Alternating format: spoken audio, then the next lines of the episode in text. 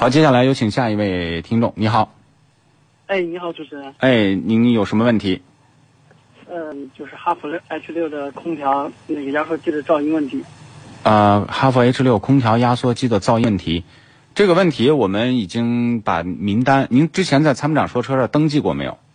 登记了。登记完以后，我们什么时候登记的？大概在七月份吧。七月份登记。那这个名单呢，我们已经是发送给这个长城公司的相关的负责人，让他们去督促处理。那到现在这个事儿有没有给你处理？呃，在七月份和八月份，我分别都更换了一次那个空调的那个空调管。嗯。然后呢，就是当时更换后，就当时就您找那个技术总监在，当时就检测了一下，但是噪音依旧存在，没有解决掉。没有解决掉，有缓解或者是改善的这种感觉没有？没有，没有，没有。但是他们的给我的回答说有所缓解，但是我从更换当时一直用到现在。呃，噪音还是那样，没有任何的改变。那没有任何改变，那这个东西，这个现象应该是，呃，就是只要是正常有感官的人啊，感官正常的人都能够感感受到。那现在最新的说法是什么？现在新的说法，我也没有知道什么说法。呃，反而看到就是参谋长你发的那个关于 H 六厂家的什么客户满意那个调查。对，这是我们收到长城公司给我们的回函。嗯。对，我看了一些资料，我对比了一下，我。从来没有接受过呃任何的一对一的服务啊，或者是我回答了说我对他们的这个什么所谓的处理的方案满意，我从来都没有，从来没有，也没有接到，也没有接到过任何的服务。对，明白。那也就是说，长城公司的这个这份承诺，那么他在执行的过程当中是打折的，或者说干脆没有执行，是这样的吗？对对对。嗯，那这个客服一零九九号，你好，你在吗？你好，主持人可以听到吗？可以听到。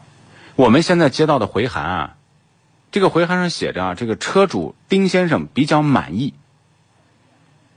就是说，你们给我的回函是给丁先生已经处理完了这个事儿，但是呢，丁先生呢却致电参谋长说车栏目说，他根本就没有满意，这是第一。第二呢，就是一对一的服务并没有，这是你也刚才听到了。所以呢。我我觉得这个事情呢，是要真的落实，而不是说，你给我一个回函说好了，这个事儿就这么处理，然后给我一个名单说好了，车主已经都满意了，然后媒体就闭嘴，媒体就不管了，不是这样的。那我还是希望你转给你们的这个相关部门，要切实履行贵公司在给中国消费者协会及本节目回函所承诺的一切。那我们也将继续来监督和关注。那压缩机的噪音呢？我们都知道，丁先生啊，这个消除呢，可能有些时候，它是一下两下就能消除的。这个如果能消除的话，我想它早都消除了。但是呢，你有没有努力去消除？你有没有在想别的办法？还有，如果没消除这个过程，你有没有给车主有什么说法？这是我们比较关注的。丁先生，你还有什么需要补充的吗？还有一个，有一个最新的问题，有，就是我当我就解锁车进入车内，然后按一下就是那个一键启动，就是通电以后，嗯，车辆的就是它的一些数据，比如那个什么平均油耗呀，对，还有那个行驶的距离 A 啊，行驶距离 B 啊，这些东西都会自动的清零。就是一键启动之后呢，就那些行驶数据自动清零。对。啊，这个也是对的。是。这个小电脑当中呢是有这个数据记忆的，数据记忆也就是说它有一些这个电池的，啊，它有一些记忆功能的，记忆功能是靠电池去实现的，或者它电路当中的存电。那这个问题呢，也请客服记录一下好吗？好的。嗯，那好，那就这样，我们的这个程姐继续盯着啊。